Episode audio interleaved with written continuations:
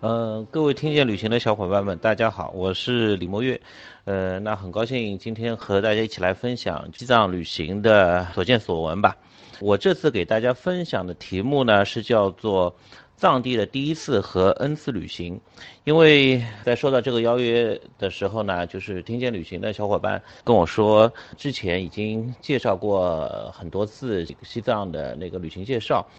那我想，像大家应该对西藏应该有一定的了解，或者说有很多的朋友们都已经呃有过西藏的旅行的经验，所以说呢，我会这一次会给大家的介绍着重在呃西藏的更相对更深度的，或者或者说更多元的呃旅行体验上。